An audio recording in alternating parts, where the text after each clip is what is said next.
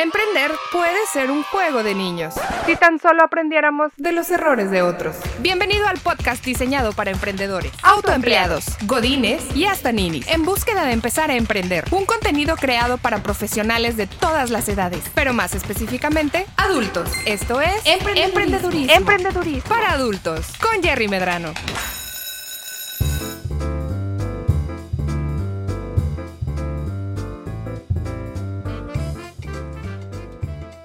Bienvenidos a un nuevo episodio de Emprendedurismo para Adultos. Yo soy Jerry Medrano. Y el día de hoy vamos a platicar, continuando con este arco de episodios que hemos hecho acerca de e-commerce, pues hoy vamos a hablar acerca de una parte importantísima de la estrategia de e-commerce que pues muchas veces dejamos para el final o nos apoyamos en otro tipo de soluciones tecnológicas para poder solventar una necesidad básica, intrínseca del e-commerce, la parte logística. Entonces en este episodio, el día de hoy, vamos a hablar acerca de logística. Bueno, pues ¿qué, tenemos que ver ahí? ¿Dónde empiezo a ver ese asunto de logística? Pues, ¿Cuánto me tiene que costar el transporte? Como una vez me preguntó una clienta, una, potencial clienta, oye, es que yo quiero envíos gratis, ¿no? ¿Dónde, dónde pago eso? ¿Quién, ¿Quién me da mi envío gratis para poder enviar mis productos a mis clientes? Bueno, primero que nada, eso no existe todo el envío cuesta y de hecho toda la parte de logística cuesta y tienes que considerarla como parte de tu estrategia de costos al momento de establecer cuál es el precio que le vas a poner a tus productos en tu página y cómo vas a cobrar la parte de la entrega. Una cosa innegable en la parte de e-commerce es que, y sobre todo en los últimos año y medio que hemos estado en pandemia, le tengo que hacer llegar las cosas a mi cliente. ¿Cuál es la mejor manera de hacerlo? cuánto me cuesta cada una. Todo esto empieza a través de la cosa más sencilla del mundo.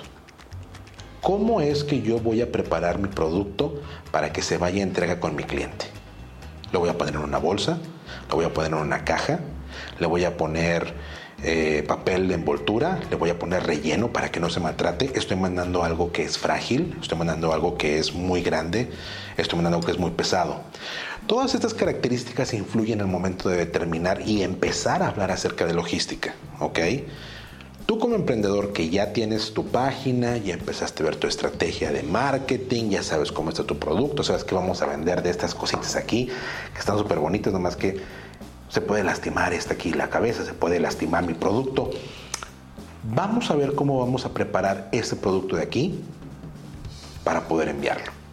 Y entonces empezamos a ver lo siguiente. Bueno, yo tengo mi producto, mi producto no es muy grande, pero necesito poder prepararlo para envío, porque si lo mando así como está solo, se puede lastimar. Una cosa que no podemos olvidar acerca de las paqueterías es lo siguiente. A la paquetería no le importa el paquete. Van a manejar el paquete de la manera que mejor se les acomode a ellos. Los van a preparar, los van a ordenar, los van a manejar de la mejor manera que le convenga al operador logístico en función de su espacio en su equipo y en su bodega y su proceso obviamente de identificación de paquetes y de organización al momento de recibir paquetes y poder orientarlos hacia donde tienen que ir dentro del país o incluso fuera del país. Entonces, la responsabilidad es de nosotros como emprendedores, de que mi producto esté perfectamente bien protegido y bien preparado su embalaje para poder enviarlo que la caja o el contenedor que yo use para poder enviar este producto esté bien hecho y realmente lo proteja. Todos los, todas las empresas de paquetería te van a decir lo mismo. La preparación del producto corre cuenta y riesgo tuyo. Si no te lo dice tu agente o tu eh, representante de ventas de la paquetería, aguas.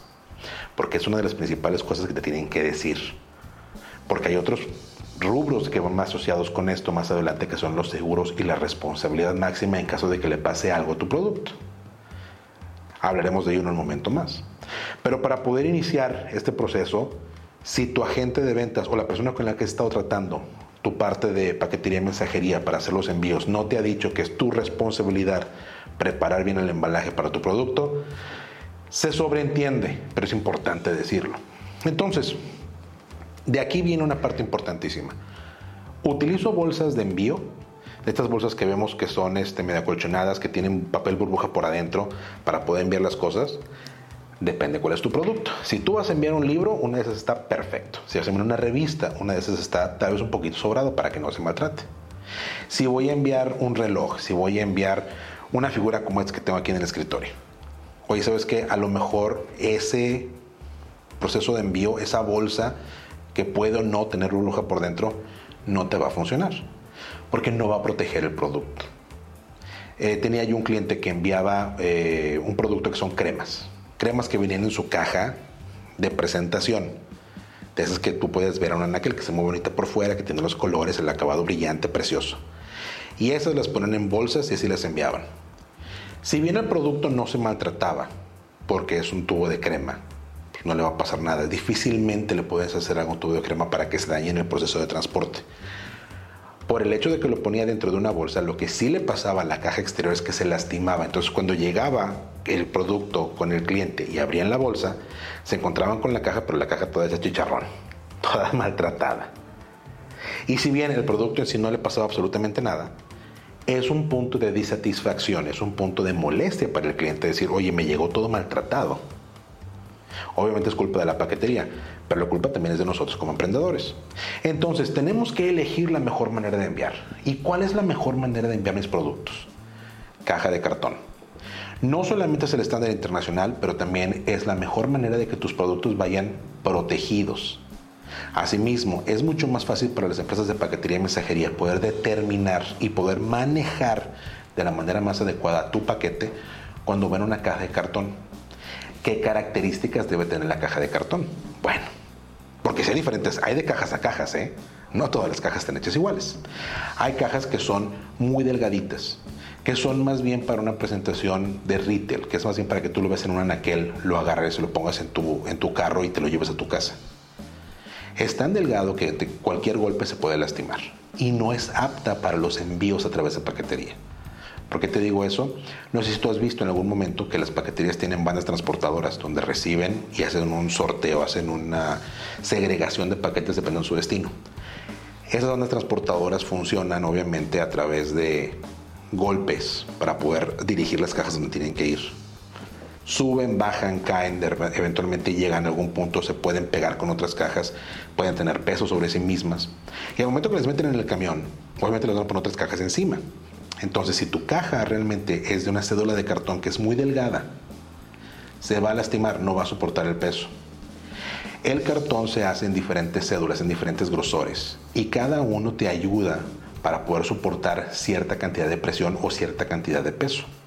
Si tu producto es muy frágil, tienes que buscar cajas con una cédula mayor, con un grosor mayor, que puedan soportar más peso por libra, para que de esa manera tu producto no se maltrate el momento de ser manipulado por la paquetería y esté en tránsito hacia su destino.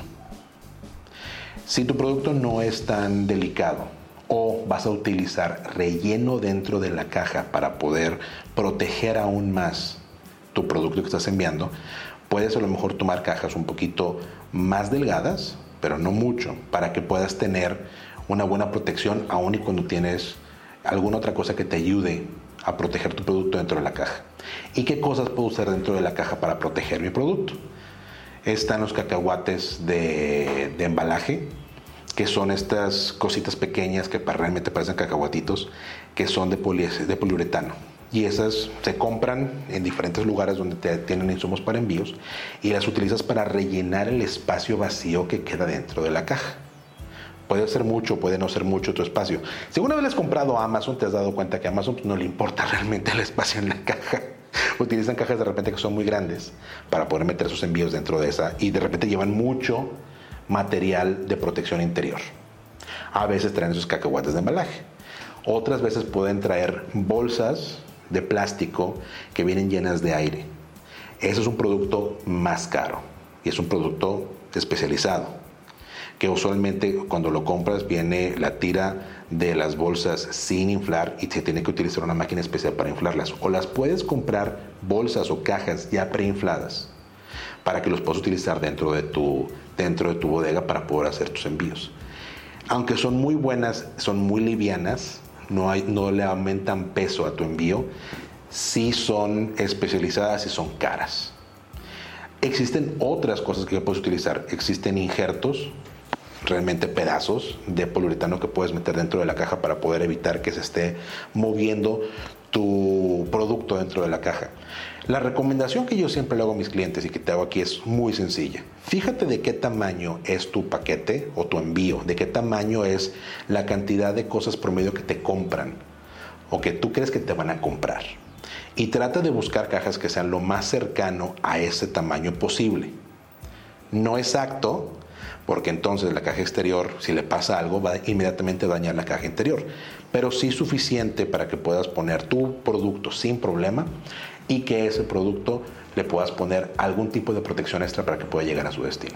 Si todo lo demás falla y no puedes ponerle por virtud del tamaño de tu, de tu caja y de tu producto, no le puedes poner cacahuate, no le puedes poner eh, injertos interiores para que no se mueva, siempre puedes utilizar papel burbuja. El papel burbuja es tal cual lo dice y creo que todos hemos visto.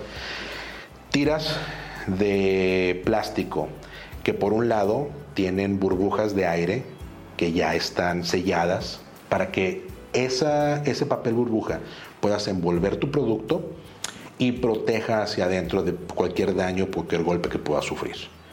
Esto es una alternativa también barata en general para poder hacer tus envíos, sobre todo si la compras en volumen, y te ayuda realmente a proteger muy bien todos tus envíos. Algo que tienes que saber, porque de repente nadie nos dice, cuando usas papel burbuja, la burbuja tiene que ir hacia adentro del producto, no hacia afuera porque el producto es el que tiene que tener esta, esta capa de aire que lo esté protegiendo. Y la capa exterior, la capa lisa del papel burbuja, ayuda a mantener una cierta tensión sobre el contorno de lo que estás envolviendo y mantiene protegido lo que está dentro. Es un tip eh, para que lo apunten. Todo esto, ¿por qué es? ¿Por qué es tan importante empezar a ver cuál es el tipo de caja y cuál es el tipo de embalaje y qué es lo que voy a utilizar para mantener seguro mi producto? Porque todas estas cosas inciden en el precio. Las paqueterías cobran tus envíos por kilos. Dependiendo cuánto pese, es lo que te van a cobrar. Todos sabemos esto, ¿no? Bien, lo que tal vez tú no sepas es que las paqueterías utilizan dos tipos de medida diferente para el peso. Está el peso real, que es el peso que tiene el paquete ya armado con mi producto adentro cuando lo pongo en una báscula y me dice cuánto pesa. El otro peso es un peso volumétrico.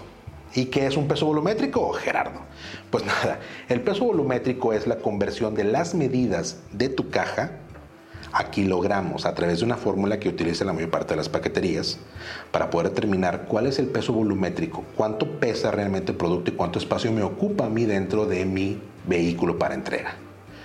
Esto se hace porque las paqueterías, si bien tienen un límite máximo de cuánto peso pueden mover en los diferentes equipos, en sus diferentes eh, camiones y, camionetas de reparto, también tienen cierta capacidad de metros cúbicos disponibles dentro del vehículo dicho.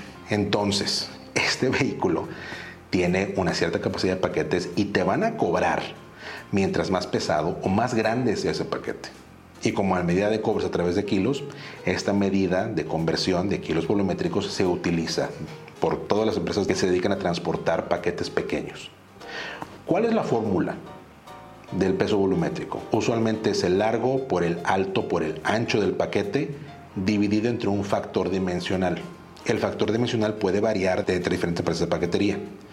Para México, todas las empresas de paquetería terrestre y express que existen en México tienen el mismo eh, factor dimensional de 5000. Entonces, para obtener el peso volumétrico de un paquete, tienes que multiplicar las medidas largo por ancho por alto dividido entre 5000 y lo que te da son los kilogramos volumétricos de tu paquete. Es importante saber esto porque tienes que entender cuál es tanto el peso real de tu paquete como el peso volumétrico del mismo, porque a partir de ahí te van a cobrar. ¿Cómo se integran los tarifarios de las diferentes empresas de paquetería? Que es una cosa que a mí en lo particular me tomó tiempo entender cuando empecé a trabajar en la parte de logística de distribución y empecé yo mismo a vender y enviar paquetes de ventas en línea pero que es muy sencillo de entender una vez que ya le, agarras el modo. Las empresas de paquetería te pueden poner dos tipos diferentes de tarifas para que puedas trabajar. Una tarifa unificada nacional, que sabes que te voy a cobrar cierta cantidad por cada kilo de peso que me des. Por ejemplo, te voy a cobrar 150 pesos mexicanos por un kilo. Y por dos kilos te voy a cobrar 159 pesos y por 3 kilos te voy a cobrar 168 pesos y así sigue, ¿no?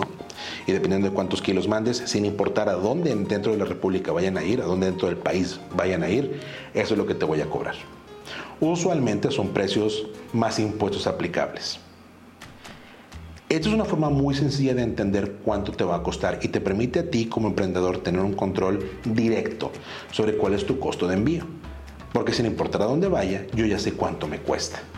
Solamente tengo que calcular los kilos, ya sean los reales o los volumétricos. Sin embargo, este tipo de propuestas unificadas nacionales tienen una desventaja. Como tú te puedes imaginar, un envío que yo estoy mandando de donde yo estoy a la misma ciudad donde yo me encuentro, le va a costar a la empresa de transporte muchísimo menos que un envío que yo estoy haciendo de donde yo estoy al otro lado del país. Entonces, todas las empresas de transporte, todas las empresas de logística tienen tarifarios dependiendo la distancia recorrida del paquete para poder entregar. Sí, para simplificar el proceso te van a ofrecer una tarifa única nacional y órale, con eso te vas y súper sencillo porque eso te cuesta cada kilo.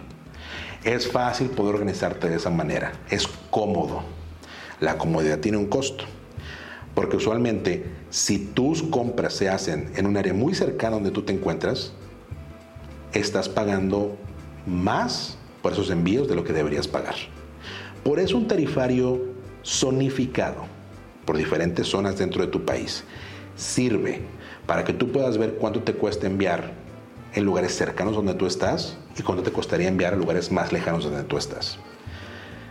Obviamente las empresas de paquetería determinan de manera unilateral cómo se arman esos tarifarios por zonas, cuál es la distancia, cuáles son los kilómetros que va a alcanzar, si son de zonas dependiendo del estado dentro del país donde se va a entregar, si depende cerca de las zonas urbanas o no urbanas.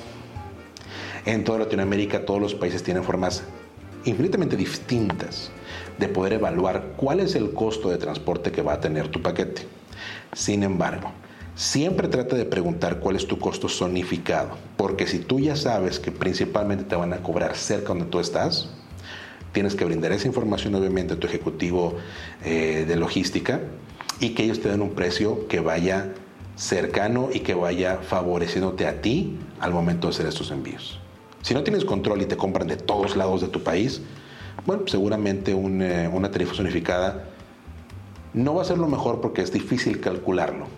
Porque cada empresa de paquetería, como te decía, tiene su forma de calcularlo y no siempre la comparten o no siempre es una, una fórmula que sea sencilla de entender. Pero si, eh, haces todos los envíos cortos y te dan una tarifa flat nacional, seguramente vas a pagar de más. Entonces, trata siempre de buscar las opciones cuando eres con tu ejecutivo de logística y poder comparar. Si tu primera propuesta es una propuesta precio fijo nacional por kilo, siempre trata de preguntar, oye, ¿tienes una tarifa zonificada y cómo la calculas? ¿Cuáles son los componentes que van de la mano con esa tarifa zonificada? Y vas a encontrar que en un 90% de los casos, si tus envíos son de un área muy cercana donde tú te encuentras, un rango, máximo de 150 kilómetros a la redonda, vas a tener ahorros con una tarifa zonificada que si te vas a una tarifa flat nacional. Hablando acerca de cómo se compone la tarifa, aun y si es flat o si es, es unificada, tienes que preguntarle, tienes que asegurarte cuando estés hablando con tu ejecutivo de logística que te expliquen cuál es la forma en que ellos calculan distancias y pesos. Obviamente, peso volumétrico ya lo vimos. Largo por ancho por alto entre el factor dimensional que normalmente es de 5000. Puede variar, puede ser de 6000, 5500 dependiendo de la empresa de paquetería. Pero es importante que les preguntes cómo se compone la tarifa, porque todas las empresas de transporte utilizan una variable que se llama variable o factor de combustible. Ese factor de combustible es un ajuste que utilizan las empresas de paquetería para poder proteger la operación en caso de una variación en los costos de combustible. Históricamente el combustible puede llegar a variar de una manera importante porque no es un precio fijado en la mayor parte de los países del mundo, no en todos. Eh, es un precio fijado por el mercado. Mientras más demanda exista y menos disponibilidad de combustible hay, mayor es el precio. Y viceversa.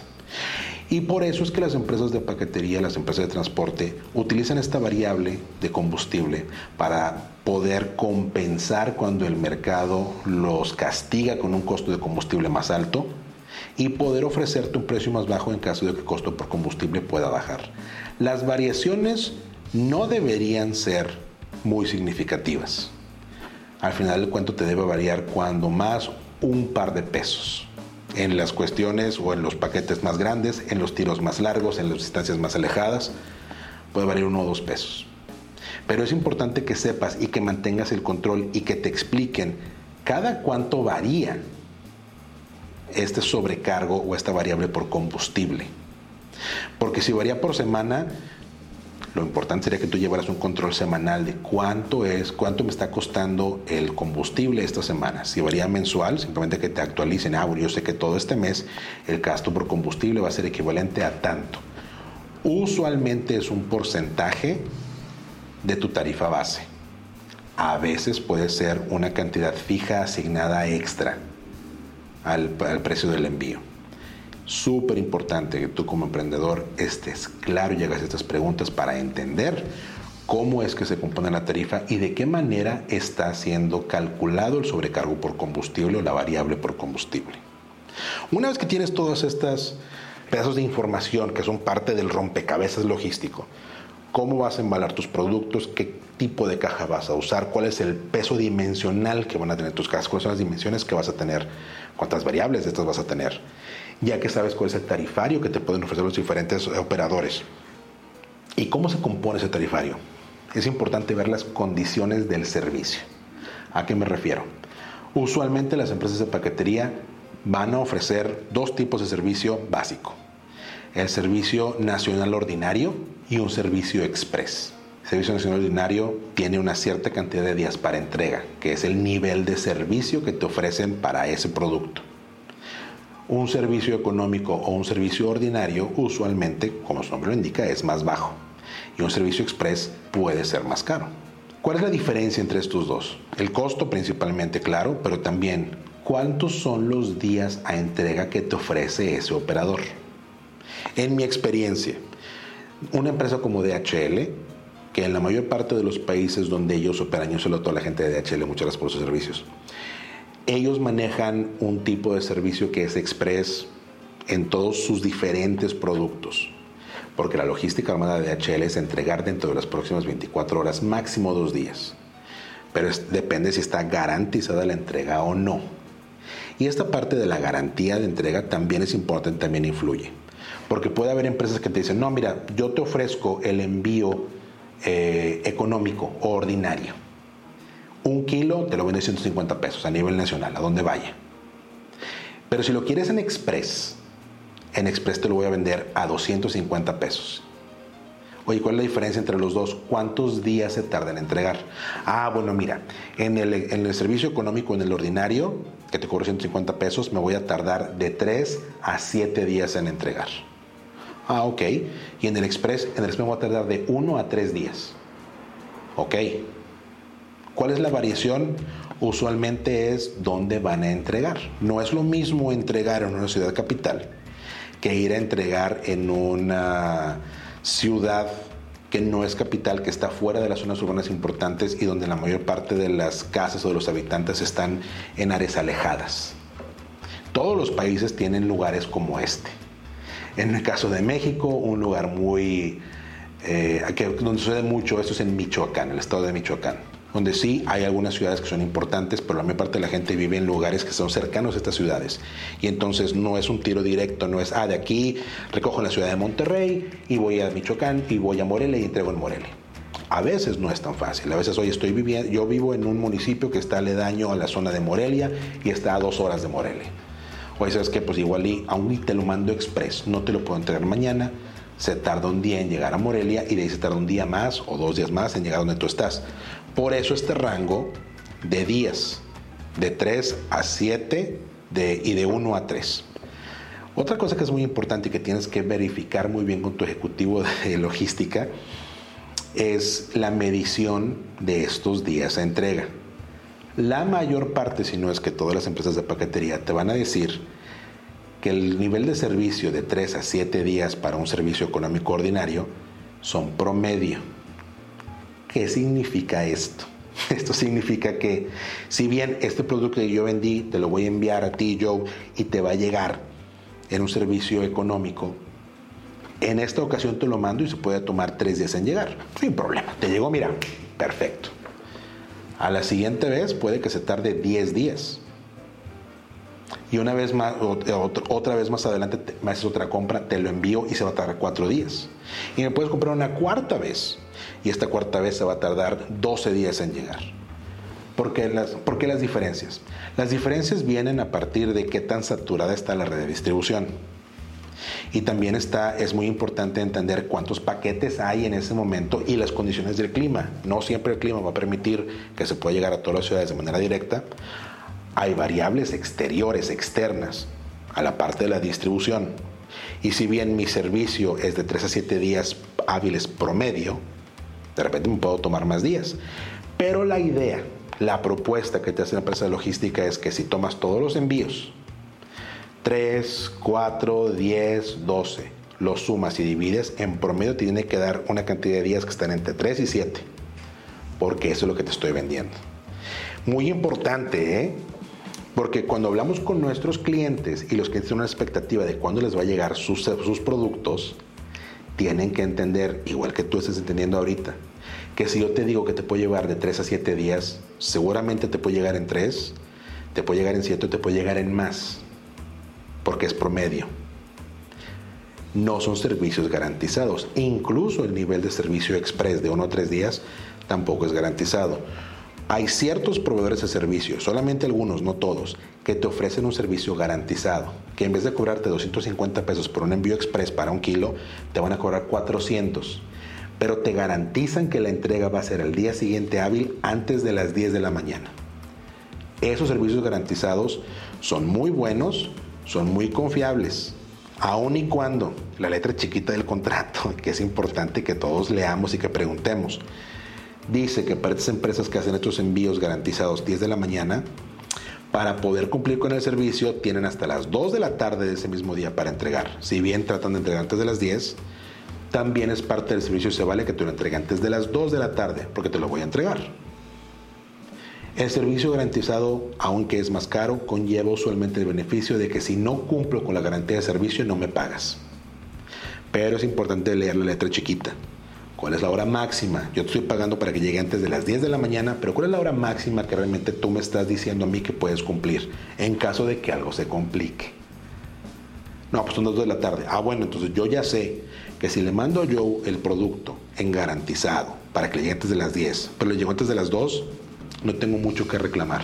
Seguramente hubo algún problema, hubo alguna circunstancia y eso es lo que no permitió que llegara antes de las 10, pero se entregó en tiempo. Entonces, ¿sabes qué? Pues Juan te llamas y págame los 400 pesos porque te di el servicio. Todas esas condiciones de servicio son extremadamente importantes. Porque depende qué es lo que tú le estés pasando a tu cliente que te está comprando en tu página, cómo te van a pedir ellos que se dé el servicio y el seguimiento. El seguimiento de los paquetes es una de las cosas más importantes. ¿Por qué? Y aquí es donde viene toda la experiencia que tenemos trabajando en la industria por más de 10 años. Las empresas de paquetería, los grandes nombres, tu DHL, tu FedEx, tu UPS, de la parte de marketing siempre te van a decir, lo más importante es darte el servicio que tú mereces. Y está perfectamente bien. Pero la infraestructura de estas empresas está hecha para entregar los paquetes, no para contestar preguntas, no para hacerle cambios. Es para que tú me das este paquete de aquí, ves que se lo voy a entregar a él en esta dirección, lo agarro, lo proceso dentro de mi, de mi cadena logística interna y voy se lo entrego a él. Y se lo voy a entregar dentro del rango de días que te dije que me voy a tomar para ese tipo de servicio. Lo mío es entregar Oye, te dije que te voy a entregar de 3 a 7 días. Si en el día 3 yo me empiezo a marcar, de, ¿dónde está mi paquete? No lo he visto. Ah, mira, aquí está tu número de rastreo. Puedes entrar a la página del operador o incluso puedes conectar los servicios de ubicación de los paquetes a tu propia página para que si yo entro a tu propia página donde estás vendiendo, ahí pueda ver dónde está su paquete.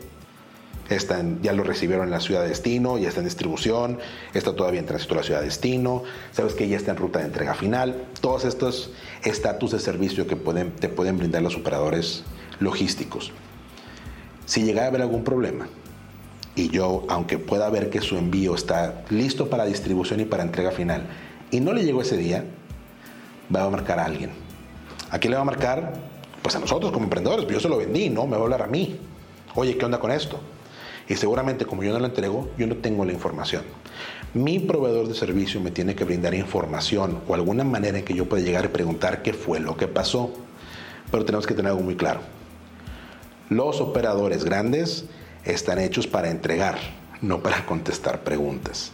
Seguramente tú y en mi experiencia, lo que veas en la página de internet es lo que te va a decir un operador de servicio al cliente cuando le marcas por teléfono.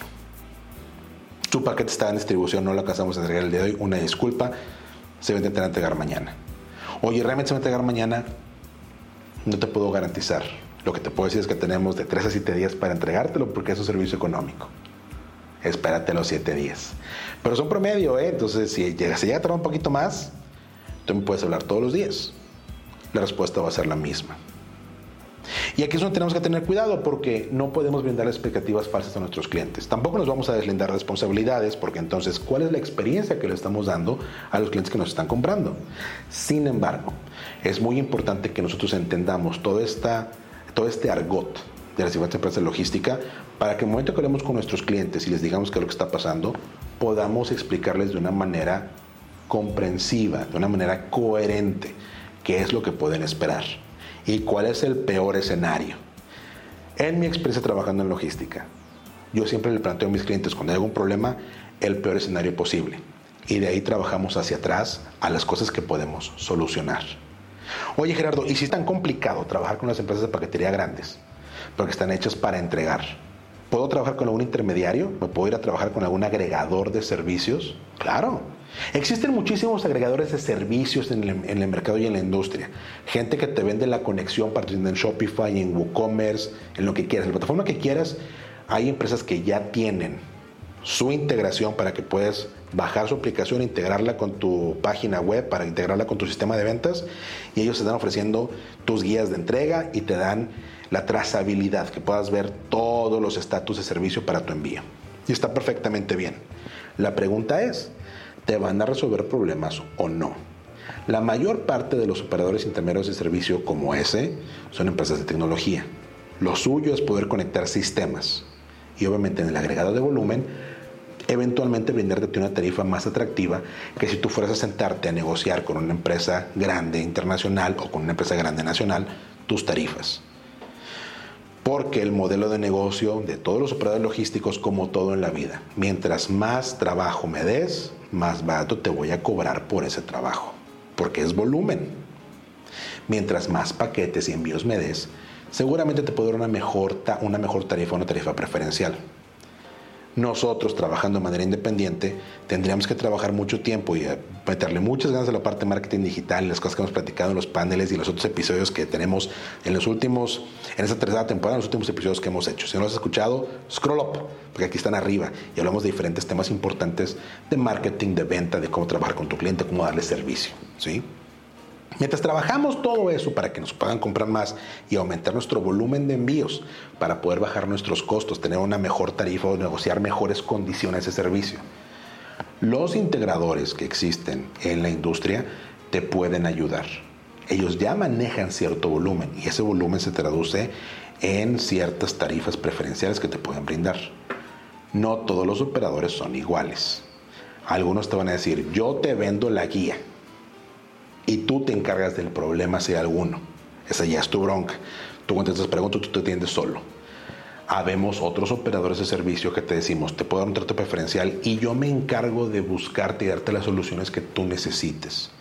Este segundo rubro de operadores que se encargan de dar el servicio completo, el servicio 360 en la parte de logística, son los que eventualmente son más indicados para que puedas iniciar con tu, con tu página o que puedas iniciar con tu e-commerce.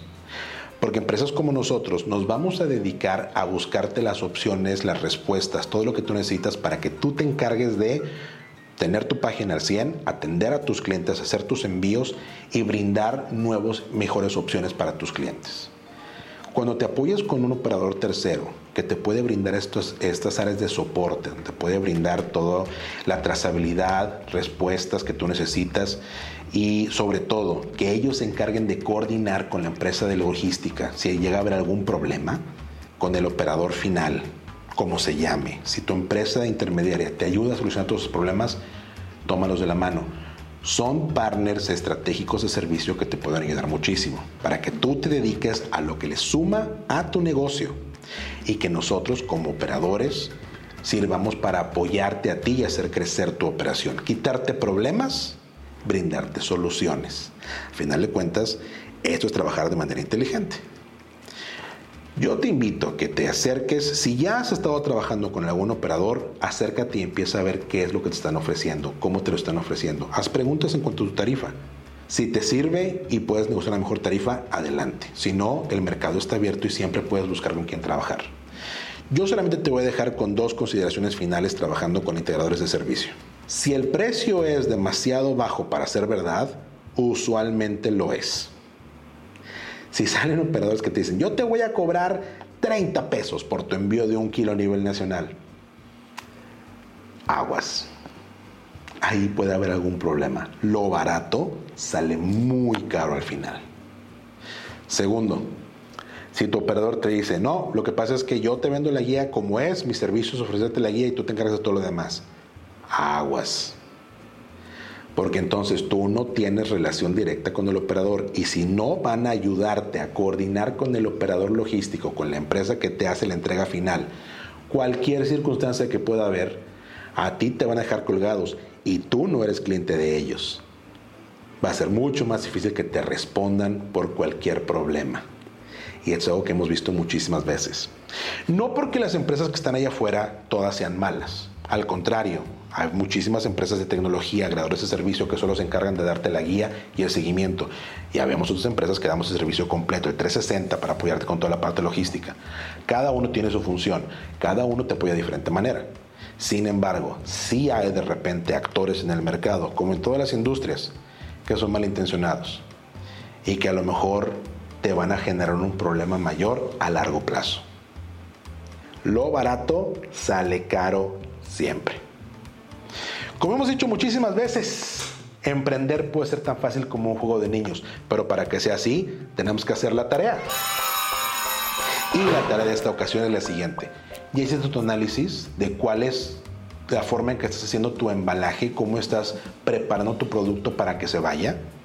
Si no lo has hecho o si lo estás haciendo, empezaste a hacerlo y nunca te fijaste cómo lo estabas haciendo, date un tiempo. Regresa a ver cómo estás preparando tus envíos para ser enviados. Date la oportunidad de identificar si estás usando la caja correcta, el embalaje correcto, la protección correcta. Sobre todo, asegúrate de que no estés desperdiciando espacio. No pagues por enviar aire. Porque esa es una fuga importante de dinero que luego te puede pegar a ti en, tu emprendimiento. Bueno, pues hasta aquí llegamos con este episodio. Ojalá les sirva a ustedes tanto como a mí me ha servido conocer todas estas cosas importantes del mundo de la logística enfocados en la distribución de e-commerce. Recuerda que nos encuentras en todas tus redes sociales como arroba MX y recuerda que estos episodios, si los escuchas en el podcast, los puedes ver en YouTube, en nuestro canal de YouTube Emprendedurismo para Adultos. Pues hasta aquí llegamos, seguimos escuchándonos. Yo soy Jerry Medrano, hasta la próxima. Llegó el momento de poner en práctica todo lo que aprendiste en este episodio de emprendedurismo, para adultos. Síguenos en Facebook e Instagram como arroba emprendedurismo MX y en nuestro canal de YouTube, una iniciativa de Jerry Medrano. Nos escuchamos en el próximo episodio. Ahora, haz la tarea.